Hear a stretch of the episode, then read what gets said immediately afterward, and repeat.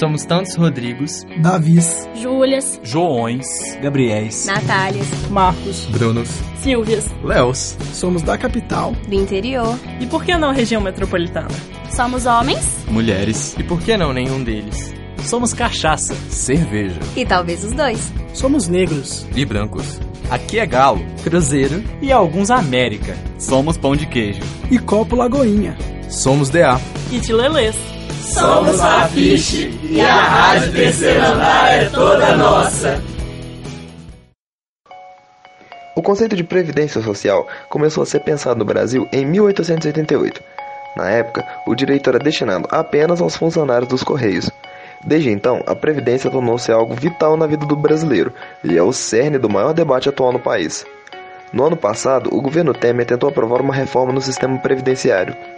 Alvo de várias críticas, a reforma acabou não acontecendo por falta de apoio no Congresso Nacional e também pela intervenção federal no Rio de Janeiro.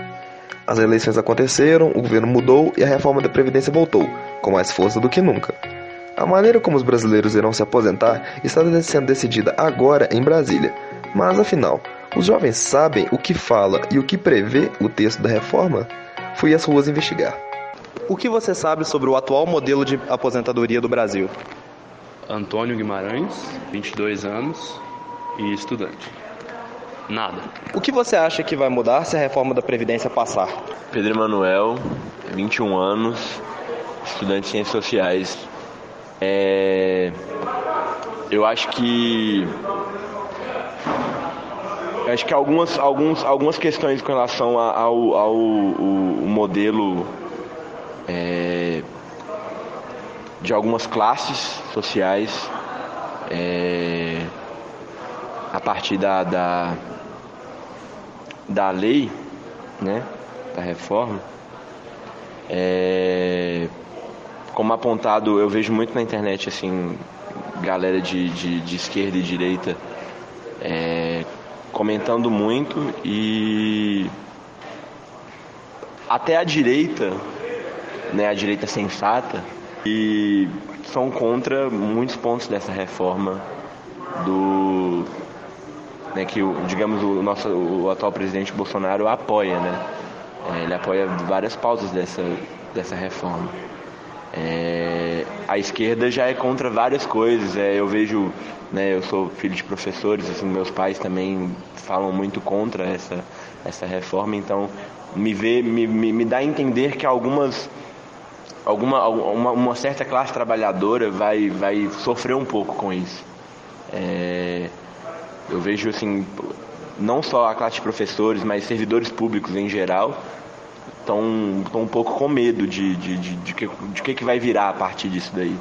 Então, a partir dessas pessoas, da fala dessas pessoas, eu consigo ter mais ou menos uma, uma um pensamento de, de como, como que vai ser, sabe? Se isso vai ser realmente bom para as pessoas e para quem que isso vai ser benéfico.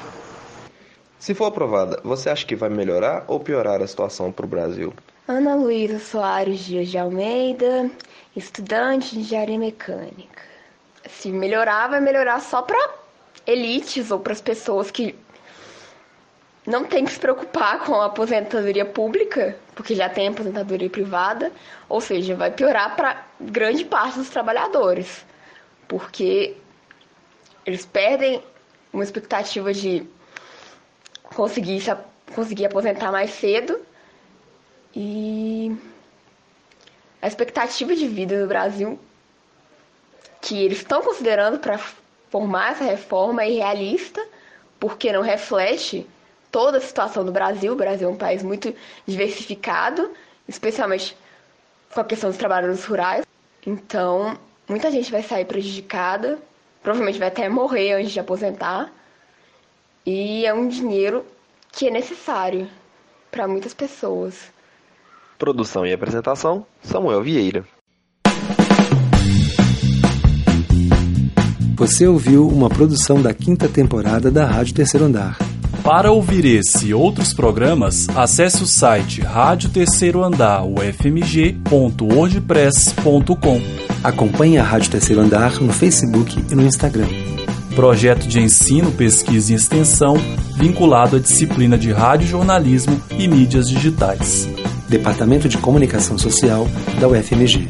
Trabalhos técnicos de Warlen Valadares e Frederico Pessoa. Coordenação geral, professora Sônia Pessoa.